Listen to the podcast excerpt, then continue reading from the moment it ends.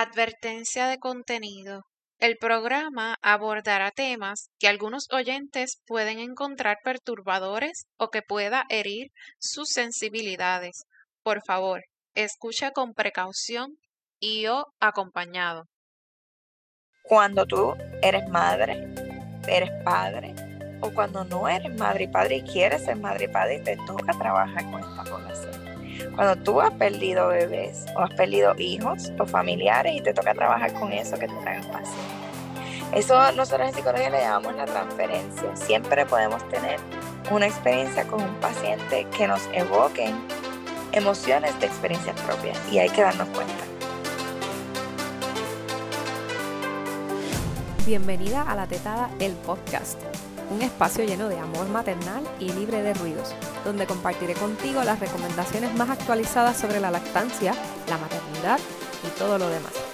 Soy la doctora Lorimar Ortiz, médico de familia, esposa, madre lactante y consultora en lactancia. Al escuchar este podcast tendrás la información que necesitas para navegar tu lactancia y maternidad con muchísima seguridad y confianza. Hola, hola, por aquí la doctora Lorimar Ortiz, host de La Tetada. Eh, continuamos con nuestra serie de temas relacionados a la salud mental perinatal, ya que estamos en mayo, que estamos eh, grabando este episodio en mayo del 2023, para que lo pongan en contexto cuando nos escuchen. Pero si estás en otro año, es la salud mental perinatal, la salud mental materna, eh, es importante, no importa en qué momento lo estés escuchando. Eh, en la tarde de hoy, o en el día de hoy, estará conmigo la doctora Polaris González. Ella es psicóloga perinatal, entre muchos otros sombreros, pero voy a dejar que ella nos cuente todo lo que hace en este campo. Gracias, Polaris, por estar conmigo. Eh, cuéntanos eh, un poco sobre ti y sobre los distintos sombreros que tienes relacionados a este campo también. Hola Loriman, qué gusto estar contigo. Siempre me gusta compartir y a todos los que ¿verdad? escuchen este podcast después. Eh, realmente, pues como dice Lorimar, tengo varios sombreros. Puedo decir que los primeros de madre, ¿verdad? Tengo tres niños y uno en camino, o sea que tengo varios hijitos por ahí que me acompañan día a día. Eh, y me lo disfruto, ¿verdad? Porque me toca ponerme en práctica todo lo que le digo a, a mis pacientes. no puedes predicar la moral en calzoncillo, tienes que vivirlo y aplicarlo. Exactamente.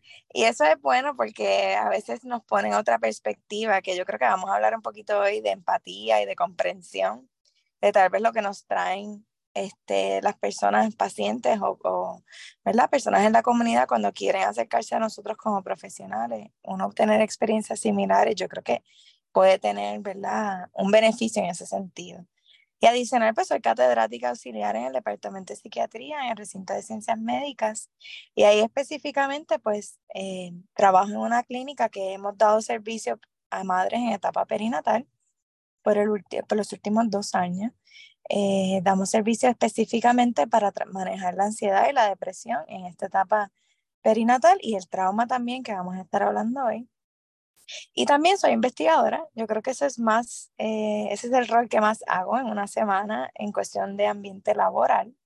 Y investigo la salud mental, eh, específicamente de madres en la etapa perinatal, ¿verdad? embarazo y posparto, y cómo su salud afecta la relación que crean con sus hijos y sus hijos, por consiguiente, eh, pues puedan tener ciertas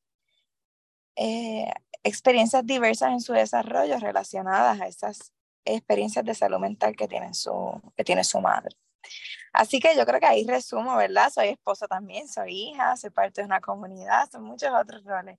Pero yo creo que en torno a la, salud mental perinatal, pues ocupa gran parte de mis días. Polaris, ¿cómo te interesaste eh, en, en envolverte en este campo de la salud mental perinatal? Me encanta esa pregunta. Este, ahí hablando de la, de la morada en calzoncillo. Realmente, esto fue después de yo convertirme en madre.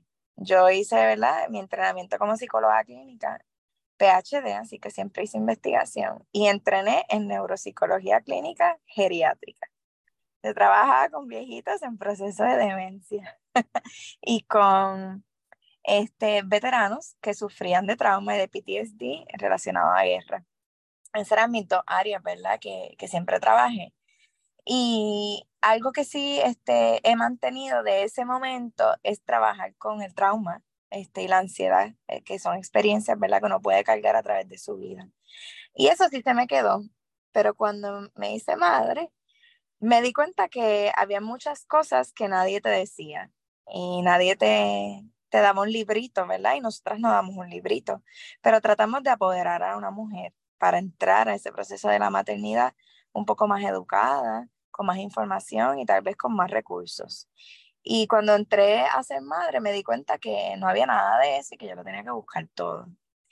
Este, y yo cogí un break bien grande, un receso laboral de cuatro años y tuve tres hijos en esos cuatro años.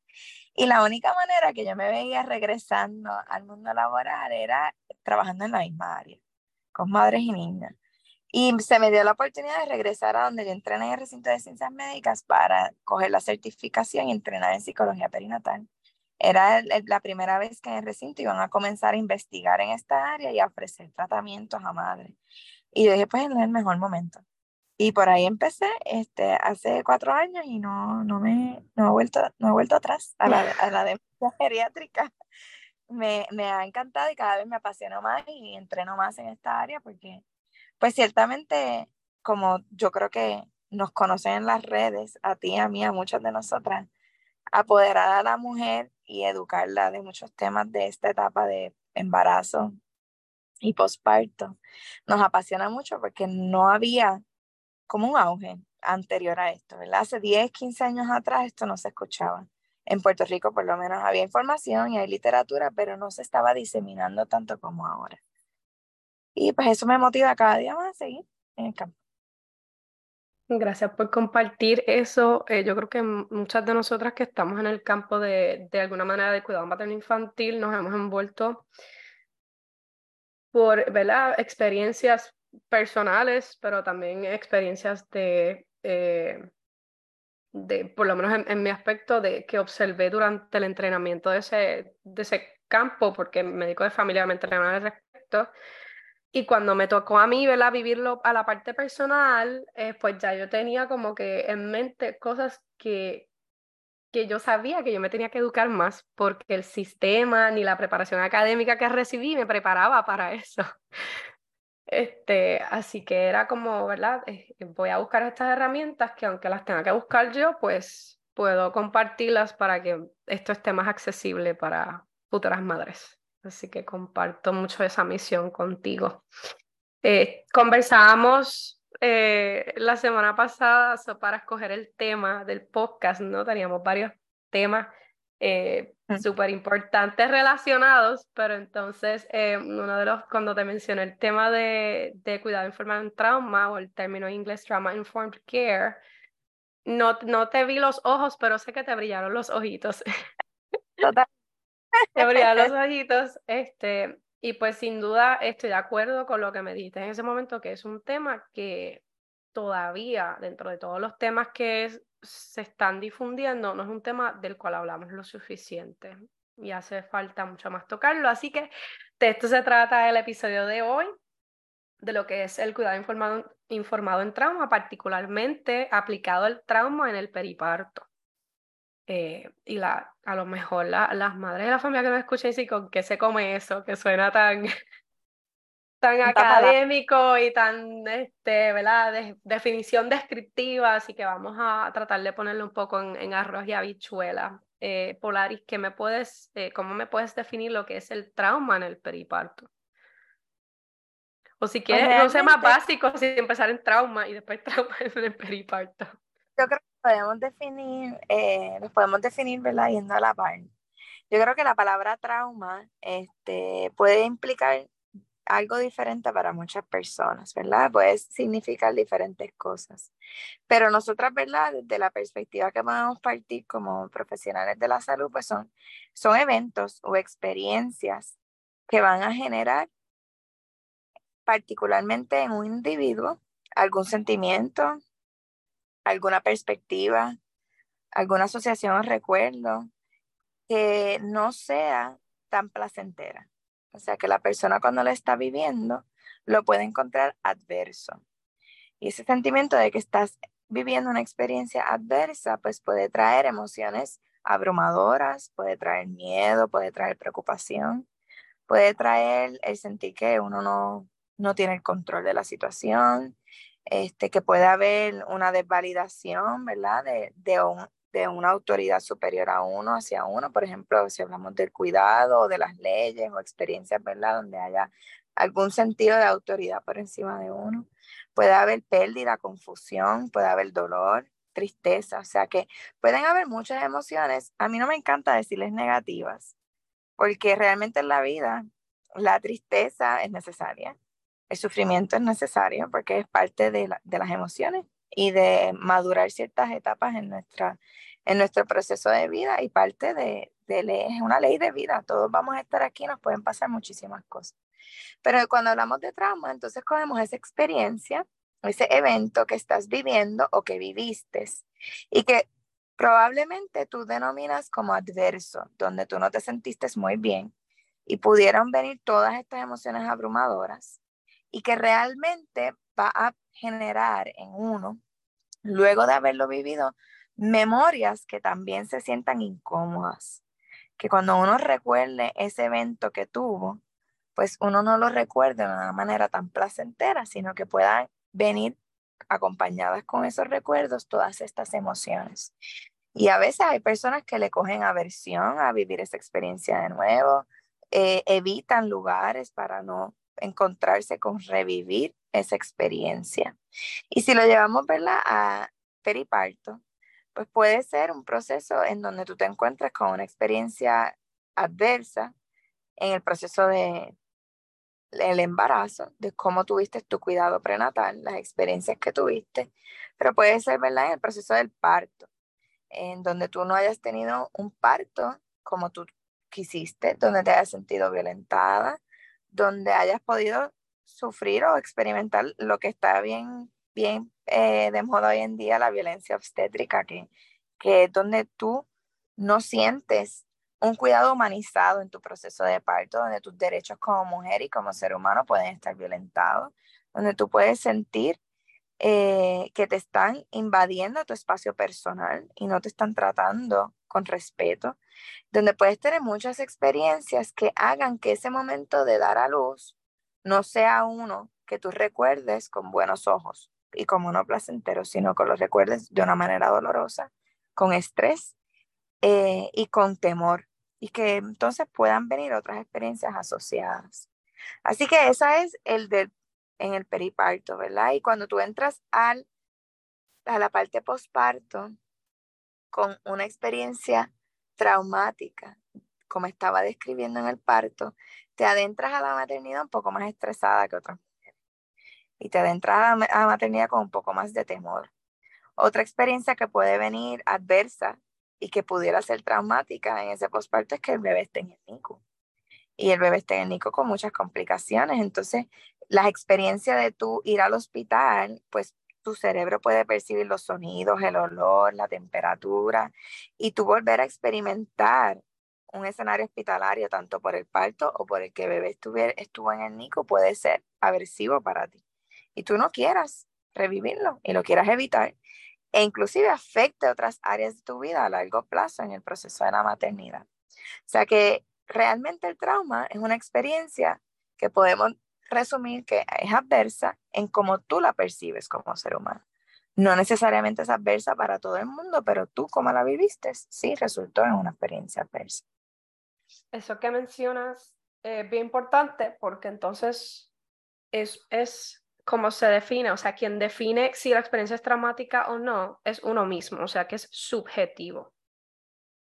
Eh, y eso para mí recalcarlo es importante porque, por ejemplo, eh, y es algo que, he hablado con colegas obstetras, eh, para el obstetra decir que su paciente pasó un trauma es como de cierta manera como que se sienten acusados y despectivos.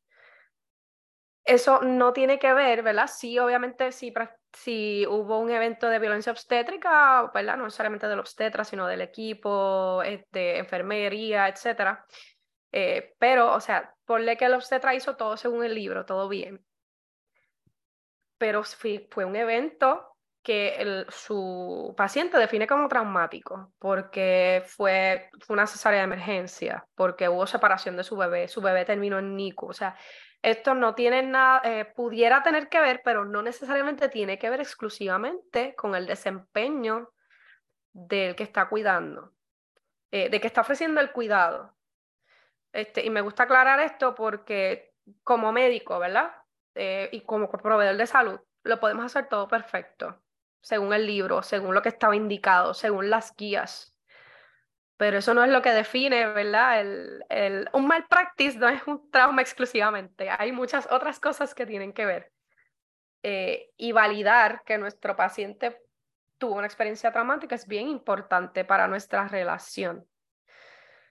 Eh, así que por eso me gusta que hayas recalcado, ¿verdad? Que uno mismo lo define, que el trauma es, es subjetivo. Y en eso que traes, Lorimar, eh, hay, hay procesos, ¿verdad? Si nos quedamos en esta área, que es la, nuestra área, ¿verdad? Para el día de hoy, que es en el proceso del parto y el, o el embarazo y el posparto, ¿verdad? Hay momentos dados que tú puedes tener como proveedor, eh, tú puedes tener una persona a quien tú le das los servicios y tú haces todo by the book y viene esta experiencia, ¿verdad? Que tú estabas trayendo. Como psicóloga tengo que decir que esa otra persona que está al frente de uno recibiendo nuestro cuidado tiene muchas otras experiencias en su, en su mente y en su proceso de vida. A veces tan, tan simple como cómo te hablan, palabras que utilicen, el lugar donde te den cuidado, la manera en que te, da, te ¿verdad? tienen algún contacto físico contigo en el cuidado aunque esté hecho como se supone que se haga según en tu entrenamiento, la otra persona lo puede percibir traumático porque no sabemos qué experiencias tenga, ¿verdad? Y por eso es que a mí me brillaban los ojos y tú no lo sabías cuando me hablaste de formado en trauma.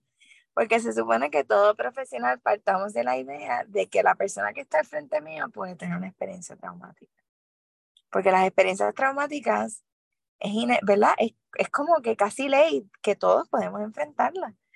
Hay personas que están más a riesgo, que están más susceptibles por el ambiente, por donde estén, por el tipo de trabajo, por la profesión, pero no necesariamente sean las únicas que las pueden vivir. Uno se puede montar un día en el carro y te puede pasar algo que resulte traumático y tú no lo sabías. O sea, nosotros no tenemos el control de todos los sucesos en la vida.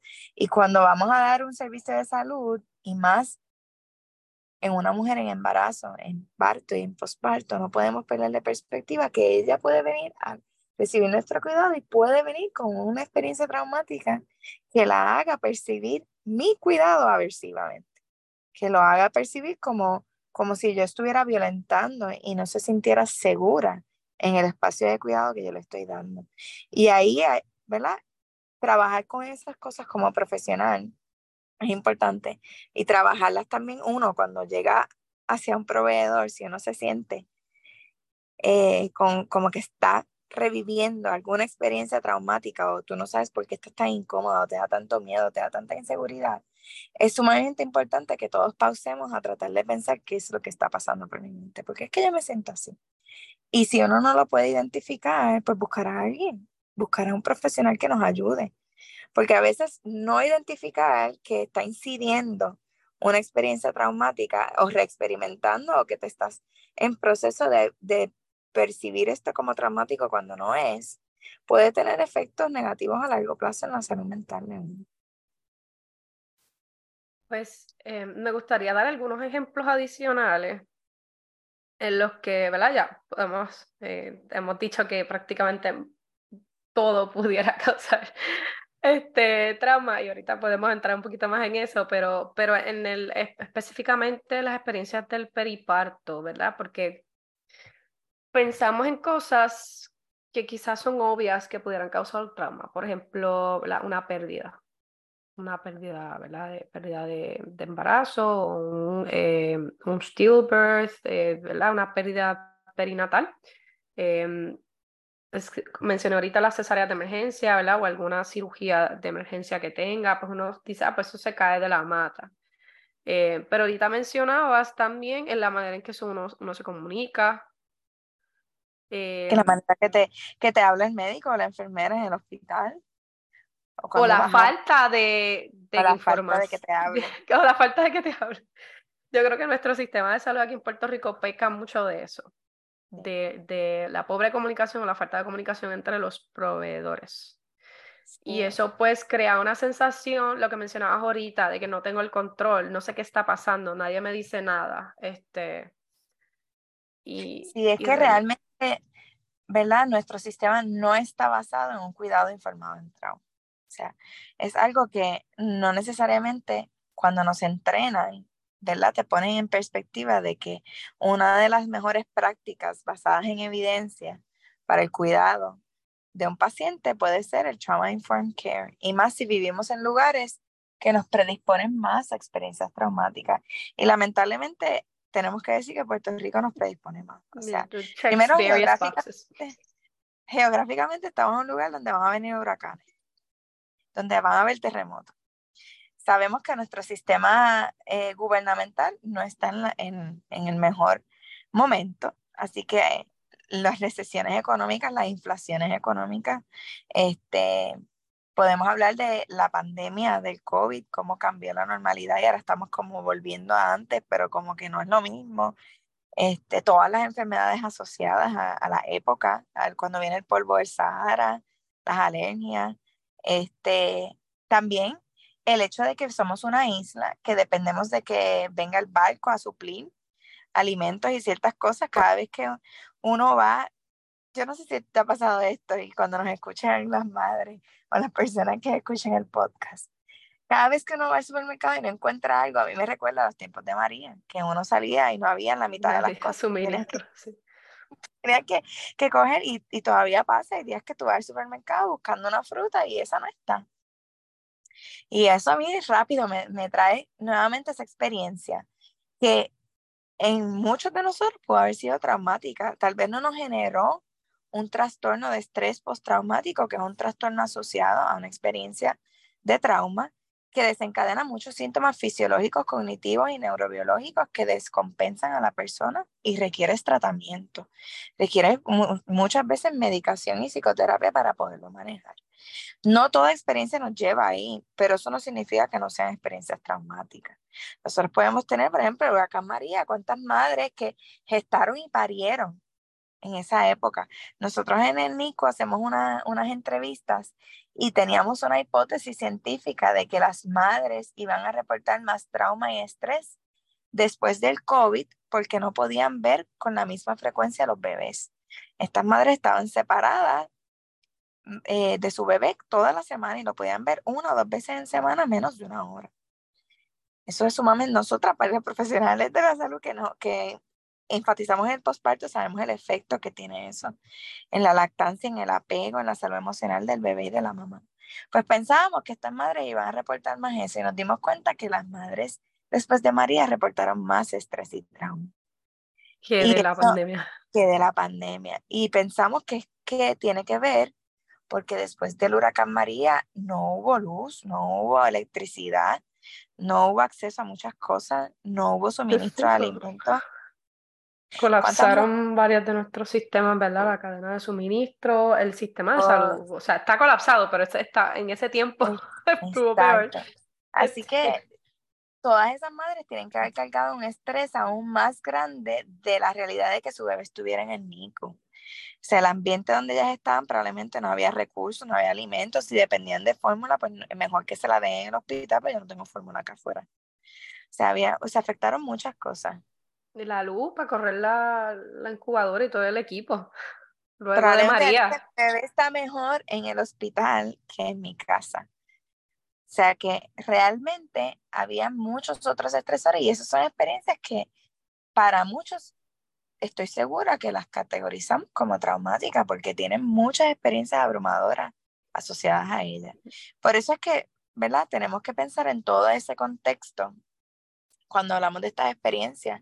Este, y en el periparto, pues todos esos procedimientos que tú este, y, experiencias que tú enfrentes eh, durante toda esa etapa del embarazo, el parto y el posparto, pues dependiendo de cuánto apoyo tú tengas, también es como tú las vas a percibir.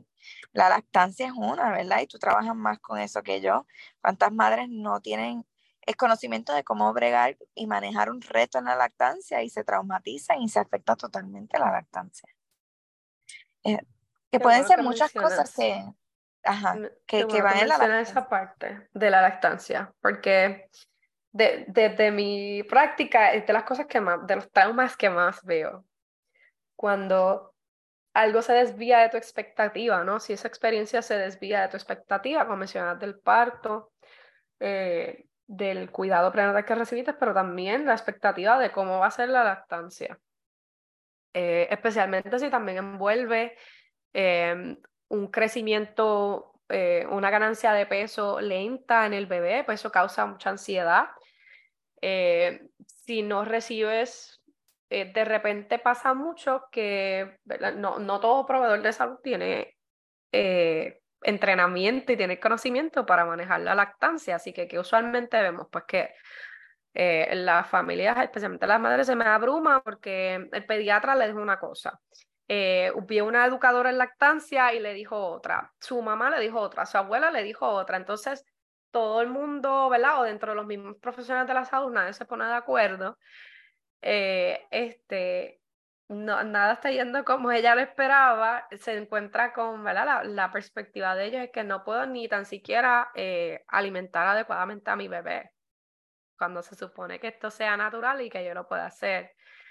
Eh, así que ya eso es una experiencia traumática y, y algo que he visto también dentro de los profesionales de la salud, por ejemplo, como médico, tu experiencia personal como madre y, como, y con la lactancia van a afectar o van a definir ciertos sesgos, ciertos bias del cuidado que tú vas a ofrecer.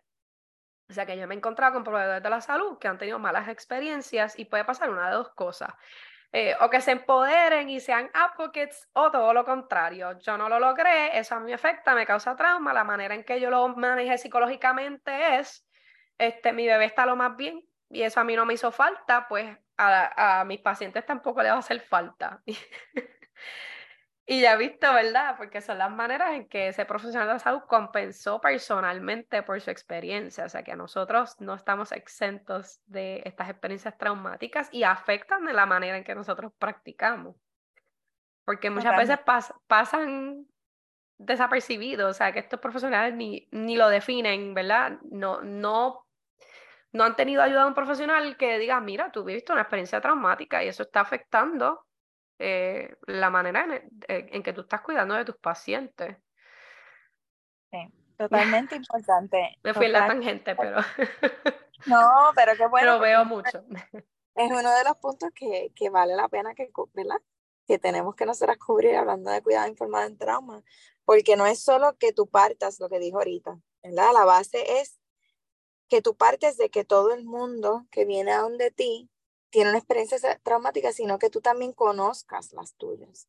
Y yo creo que algo que, que vale la pena, ¿verdad? Que comencemos a trabajar, y yo creo que nosotros hemos hablado de esto en otros foros y en otras ideas que tenemos, es cómo hacemos que los profesionales de salud que están en esta área de cuidado perinatal se den cuenta de sus propios traumas y reconozcan de dónde vienen.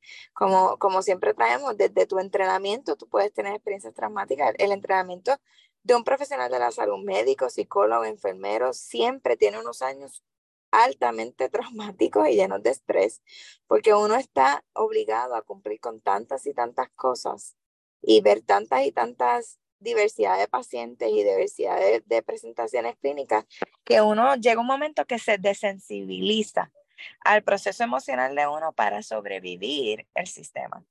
Y eso hace que tú puedas generar experiencias traumáticas y de manera inconsciente casi, o sea, que tú no estás categorizándolas tú al momento, esto es traumático, sino que pasan los años y miras atrás, ese qué traumático era este año de residencia, o este año de medicina, o este año del doctorado, y no te das cuenta que eso puede influir en cómo tú ofreces cuidado en el presente. Y no solo esas, sino las que tú traías, las experiencias tuyas cuando tú eres madre, eres padre, o cuando no eres madre y padre y quieres ser madre y padre y te toca trabajar con esta población. Cuando tú has perdido bebés o has perdido hijos o familiares y te toca trabajar con eso que te trae un paciente. Eso nosotros en psicología le llamamos la transferencia. Siempre podemos tener una experiencia con un paciente que nos evoquen emociones de experiencias propias y hay que darnos cuenta. Porque en ese momento nosotros podemos salir y partir a trabajar con esta persona de un lugar que no necesariamente sea el más adecuado. Lo que yo decía al principio, yo creo que te pones en beneficio tú tener experiencias similares porque no las entiendes. Pero no es que yo, en base a mi maternidad, yo voy a aconsejar a mis pacientes. No es en base a, a lo que yo viví, voy a aconsejar a mis pacientes. Yo, yo trato, ¿verdad? Como psicóloga, de estar lo más que yo, ¿verdad? Estar consciente de eso lo más que yo puedo. Soy humana, se me va a pasar en algún momento. Pero lo más que yo puedo es saber que mi proceso de maternidad es mío y no necesariamente es el de las personas alrededor. Este, y eso, uno conocerlo como profesional es bien importante porque cuando bregamos con madres en, en la etapa perinatal, estamos siendo partícipe del proceso de esta mujer en convertirse en madre. Y e, ese proceso antropológico, ¿verdad? Que se llama la matresencia, de cómo ella va desarrollando sus fundamentos en este rol de madre, cómo ella los desarrolla a nivel emocionales, cognitivos, los experimenta fisiológicamente, porque la maternidad está llena de cambios fisiológicos, pero también cómo están todas esas experiencias pasadas de ella influyendo en el presente para esa esencia de madre. ¿Verdad? Eh, nosotros como profesionales y, proveedores de cuidado en esa etapa, vamos a formar parte de esa experiencia psicológica y emocional de esta mujer. Y si no estamos conscientes, ¿verdad? De, del trauma que ella pueda tener o del trauma que nosotros podemos tener, podemos afectar negativamente ese proceso. En vez de ayudar a reducir ansiedad y depresión, culpa y dificultad, tal vez propagamos en ocasiones, ¿verdad? Lo opuesto. Eh, a mí me encanta ese término de la matresencia. Eh, creo que también es otro que debemos utilizar más, igual que el, ¿verdad? el cuidado informado en trauma. Eh, pues ya me queda bastante claro que, que prácticamente toda la experiencia en el periparto puede envolver algún tipo de, de, trauma por todo lo que nos acabas de mencionar, ¿no? Es que es, eh, abarca mucho, abarca mucho este, desde, nuestro cambio de identidad, como mencionabas, ¿verdad? De, de redefinirnos como, como persona cuando llega la llegada de un bebé. Eh, si mencionabas ahorita, ¿no? Si tienes problemas de fertilidad, si tienes un deseo bien grande de ser madre, pero no, no llega o, o has tenido pérdidas.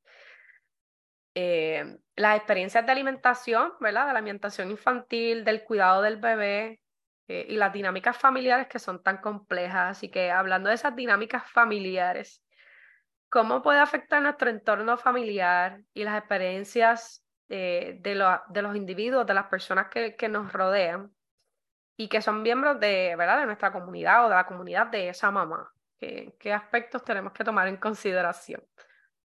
Yo creo que ver la misma línea de la que estábamos hablando ahora, ¿verdad? De cómo un profesional puede influir eh, a través de no estar consciente de sus experiencias, cómo las trae a, afectar a su paciente. Pues lo mismo es en la familia, el entorno que rodea a esta, a esta mujer estante en este proceso, ¿verdad? Del periparto y de ella eh, comenzar su jornada, ¿verdad? A, a entender su matresencia, a definirla, a irla viviendo y experimentando. Tú eres parte de esa comunidad y de esa familia antes de que llegara bebé y vas a seguir siendo parte cuando llega bebé. Y muchas cosas pueden cambiar porque como sabemos en nuestro país hay muchas personas que quieren opinar, es bien cultural, mi abuela hacía tal cosa o querer las abuelas decirle a la mamá cómo hacerlo o las mamás decirle a la, a la, a la nueva madre cómo hacerlo o sentarse las mujeres, no, yo hacía eso, eso no sirve, haz esto. Cuando hay un problema, pues aconsejarles de su propia experiencia o tratar de transmitir sus propias costumbres de la maternidad hacia esta nueva madre en formación. Eso no es nada, eso no está bien ni mal, ¿verdad? No, y no quiero que me malinterpreten porque a veces hay contextos donde eso es adaptativo y donde es necesario. Pero cuando eso se sale de proporción es cuando son conductas que no ayudan ni fomentan la salud emocional de mamá y de bebé. Eh, que solamente están dirigidas a, una, a un componente y no a la salud holística de esta mamá y este bebé. Y también a veces estas familias, que son parte de una comunidad más grande de otras familias, han experimentado trauma. Y hay traumas que son eh, generacionalmente pasados de una generación a otra. Y eso nosotros le llamamos eh, transmisión transgeneracional del trauma. ¿Qué significa eso? Que esta madre nace esta, nace a esta familia donde pueden haber otras madres traumatizadas con su proceso de maternidad. Y nada más como intervengan con ella y las cosas que le digan que hago, que no hago y los consejos pueden hacer que esta madre se traumatice y experimente el trauma vicariamente. Entonces adopte miedos y conductas maladaptativas y la siga cargando en su maternidad generación tras generación y así sucesivamente. Ahí viene todo este concepto, ¿verdad? También filosófico y cultural este, de los ideales en la maternidad, no solo el feminismo de hoy en día, sino la, la, la maternidad este, más dirigida o, ¿verdad? o seguida por la sociedad patriarcal, la mujer mariana, donde es devota a su familia y donde no, no piensa en más nada más que en sus hijos. A veces eso ha sido aprendido de manera traumática por traumas en, en las costumbres generacionales. Pero no solo entonces es esa familia, esa relación de madre, sino que es que esta comunidad también puede tener trauma que se ha compartido, que todas las, personas, en, todas las familias hayan tenido experiencias similares. Y esa comunidad pues esté en vecindarios que también se siga propagando el trauma y por consiguiente estén en en pueblos y en países donde se han transmitido traumas a nivel de generación. Y si pensamos nuevamente en nuestro contexto de Puerto Rico, yo creo que todos podemos identificar ciertos traumas transgeneracionales, ¿verdad? No solo con, con la que decíamos de los desastres naturales, con otras experiencias donde si recordamos en la historia de Puerto Rico fue traumática y difícil y nada más con recordarlo en el presente todos vamos a pensar lo mismo, que es una experiencia traumática y difícil y la podemos hasta sentir y vivir y tal vez utilizamos esa experiencia para no acercarnos a una en el futuro por esa experiencia que vivió Puerto Rico como tal traumáticamente. O sea que se puede transmitir generación tras generación. Y hoy en día, ¿verdad? Y esto es lo último que les digo de ese punto. Esto ha llegado un poquito más lejos en la ciencia. Se ha tratado de entender muchísimo más cómo se pueden transmitir estas experiencias traumáticas en útero. Sea, cuando una madre ha sido expuesta a experiencias adversas y traumáticas repetidas veces en su vida, se cree que hay cambios fisiológicos en el feto que se pueden medir a largo plazo cuando nace. Y eso hay muchos estudios hoy en día que se están haciendo en, torno a esa idea científica y se están tratando de encontrar las rutas en las cuales esto puede pasar para tratar de ayudar más a las madres a manejar sus experiencias traumáticas para que sea un mejor ambiente en útero para el bebé y para que a largo plazo ambos estén saludables. O sea que se conoce que este concepto de transmisión transgeneracional de trauma, pues no es solo social y cultural, sino que aparentemente fisiológicamente hay también eh, cosas que pueden verse diferentes cuando uno experimenta múltiples experiencias traumáticas. Y eso es el, el último hincapié, múltiples, no una, múltiples. Significa que tú has sido expuesto a muchas de esas experiencias, así que los niveles de estrés, de las emociones abrumadoras que hablaba al principio, de la, del miedo, de la pelea de control, de, de todos estos sentimientos que opacan tu presente y te evitan tener experiencias, lo has tenido muchas veces. Muchas veces a través de tu vida o por un tiempo prolongado, que sea una experiencia traumática por más de, más de dos meses, más de tres meses, tú te encuentres en lo mismo. Eh, y eso sabemos que entonces ya puede tener un efecto fisiológico también. Así que es importantísimo que estemos pendientes de cuáles son nuestras experiencias traumáticas en la vida y, y vamos a bregar con ellas.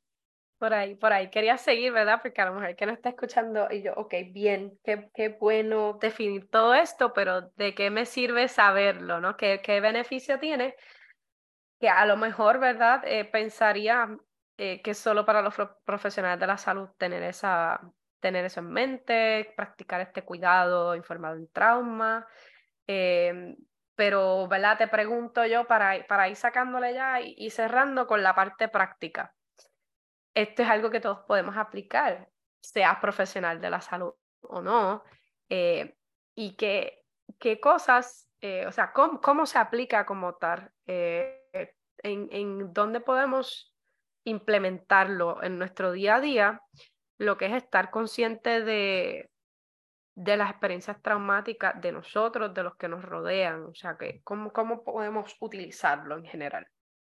Pues realmente, empezando como profesionales, primero comenzar a, a, tener momentos de reflexión, de uno poder reconocer cuándo se te hace difícil trabajar con una situación de un paciente o cuando tú te sentiste raro, hay algo de esa interacción con ese paciente que evocó algo diferente en ti. Vale la pena ponerse a pensar si es que, ¿verdad? Tú estás guardando alguna experiencia que no sabías o no estabas tan consciente y fue traumática para ti, por eso te sientes diferente en este cuidado. Y cuando entonces nos acercamos a nuestros pacientes hay que ser intencionales cuando los escuchamos. Saber de que ellos pueden venir con una historia traumática que no tiene nada que ver con nuestro cuidado.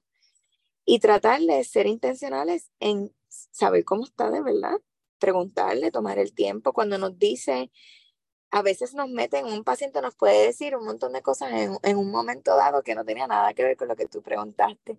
No digas, ay, mira este qué loco, no, esta se desvió, fue por la tangente, Dios mío, me está cogiendo el tiempo. No, ese es un momento que tal vez te está diciendo algo que puede ser traumático o difícil y vale la pena uno escuchar a ver si uno puede ser de recurso. Tal vez tú no lo puedas resolver, pero tal vez le puedas decir dónde buscar información o tal vez tú estás en un centro, en una clínica, en un hospital y lo puedas conectar o tal vez tú simplemente puedes ser más empático y tomarte más tiempo cada vez que te llegue este paciente para escuchar y darle un cuidado más pausado para que no se sienta invalidado y no se vuelva a traumatizar.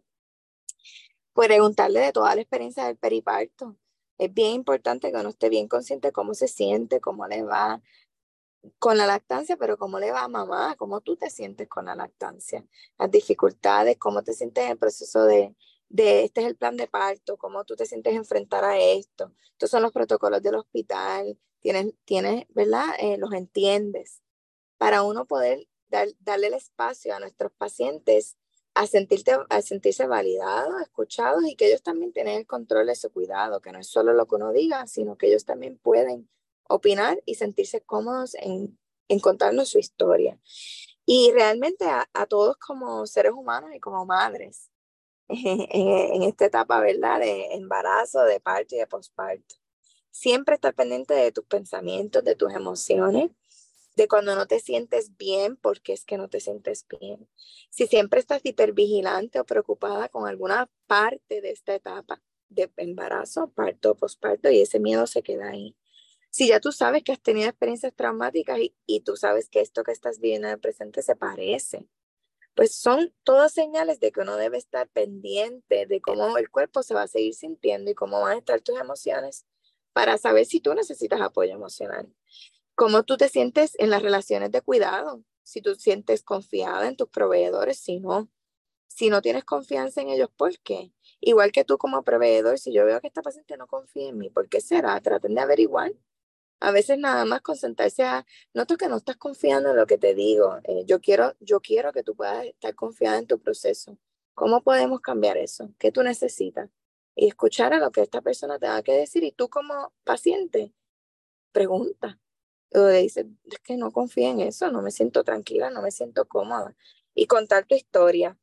Y, ¿verdad? Siempre puedes estar pendiente de otros síntomas físicos, de alteración en las relaciones, como, como hemos, pues, yo estoy segura que he hablado en otros podcasts de salud mental, todas estas señales que uno tiene que estar pendiente, pero específicamente en el trauma, es el miedo, es la ansiedad, la aversión, el no querer experimentar, el evitar ciertas cosas, el no poder relacionarte, no tener mucha confianza, sentirte hipervigilante con que lo peor puede ocurrir en cualquier momento.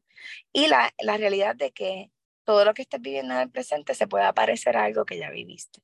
Eso también puede ser indicativo de que, pues entonces puede ser un trauma que amerita trabajarse con un profesional de salud mental. como parte de, de mi colaboración con la Escuela de Medicina de Ponce o con Ponce Health Sciences University, ¿verdad? Eh, yo colaboro con em, la rotación de medicina de familia y nosotros en medicina de familia velamos mucho por las destrezas de comunicación. Eh, y aquí em, he visto, ¿verdad? Que, que, es algo que puedo implementar mejor también en mi, en mi electiva de cuarto año de, alimentación infantil y de, y de lactancia, eh, porque muchas veces tanto el profesional de la salud como las personas que nos rodean sienten la necesidad de añadir, de darle significado y de interpretarle los hechos a esa mamá, porque no saben cómo acompañar o qué decir en ese momento, si es algo, ¿verdad? Algo extremadamente traumático como una pérdida. Em, y, y el, ¿verdad? la campaña que, que se hace todos los años sobre duelo perinatal, pues vemos muchos posts hablando sobre qué no decir. Por ejemplo, ¿verdad? Este, si, si es una pérdida, es una mamá que ya tiene otro bebé. Ah, pero por lo menos tienes, ¿verdad? Tienes a tu otro bebé. O, ¿verdad? Como que queremos eh, darle ese, ese significado.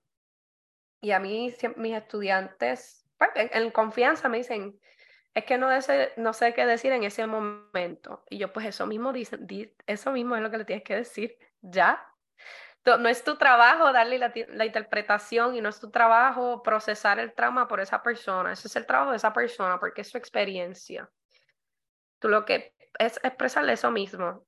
Si lo que tienes en mente es, wow, qué difícil debe ser esto para ti, pues dile, wow, qué difícil es esto para ti. No sé qué decirte, pero estoy aquí. Si lo que necesitas es que alguien te escuche, estoy aquí. Y no, y no decir cosas que por, por tratar de definirle la experiencia de la otra persona, lo que terminamos haciendo sea minimizando e invalidando la experiencia y las emociones de esa persona. Eso lo he visto mucho en, ¿verdad? Tanto en el contexto de la familia como el contexto de nosotros como probadores de la salud de esta población. Eh, pues mira, vamos a mirarle el lado positivo. Pues mira, a lo mejor en ese momento esa persona no puede verle el lado positivo y esa es parte de su proceso. Em, Exacto, no, no porque de la esperanza.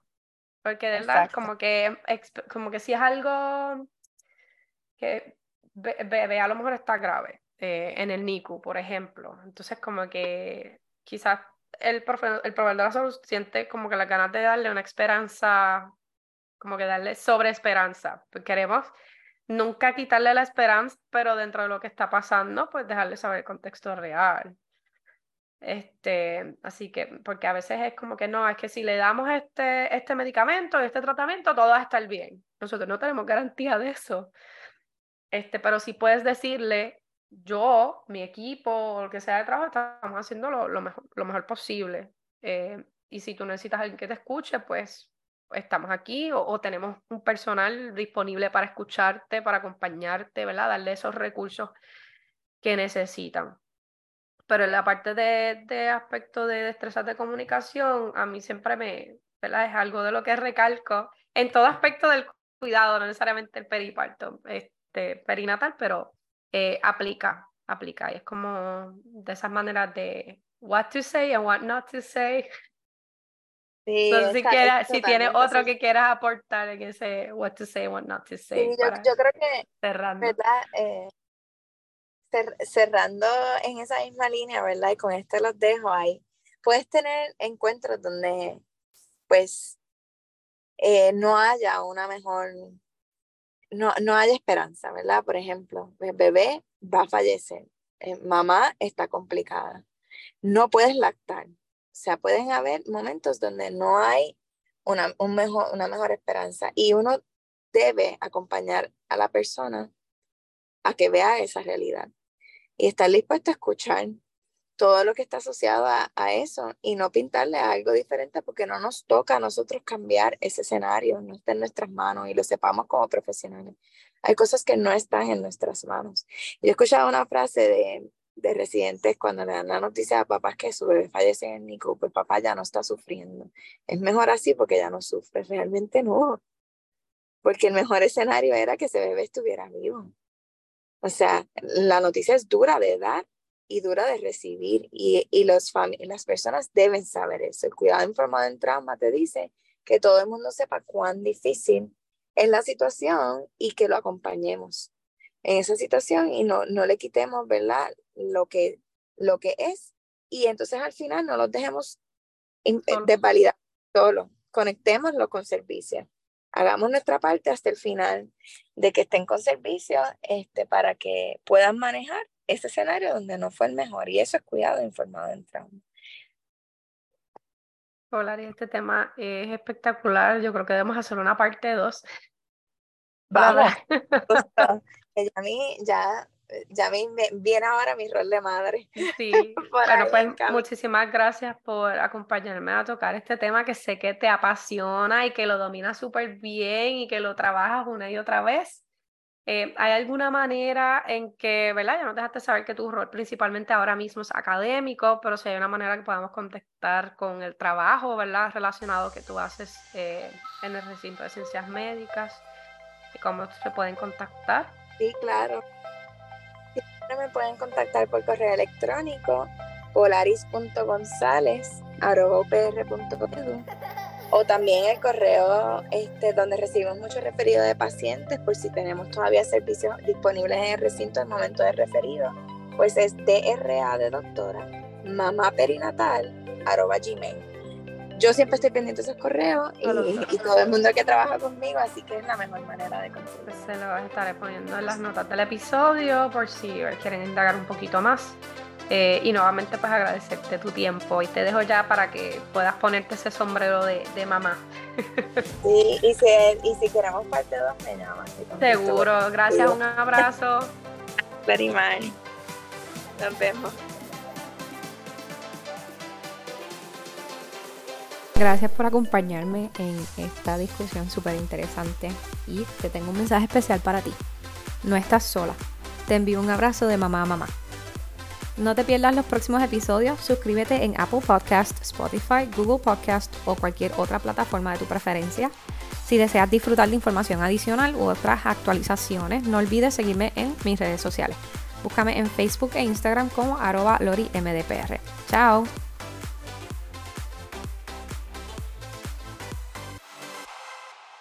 Advertencia de contenido. El siguiente episodio fue grabado con la intención de educar y crear conciencia en relación al trauma en el periparto.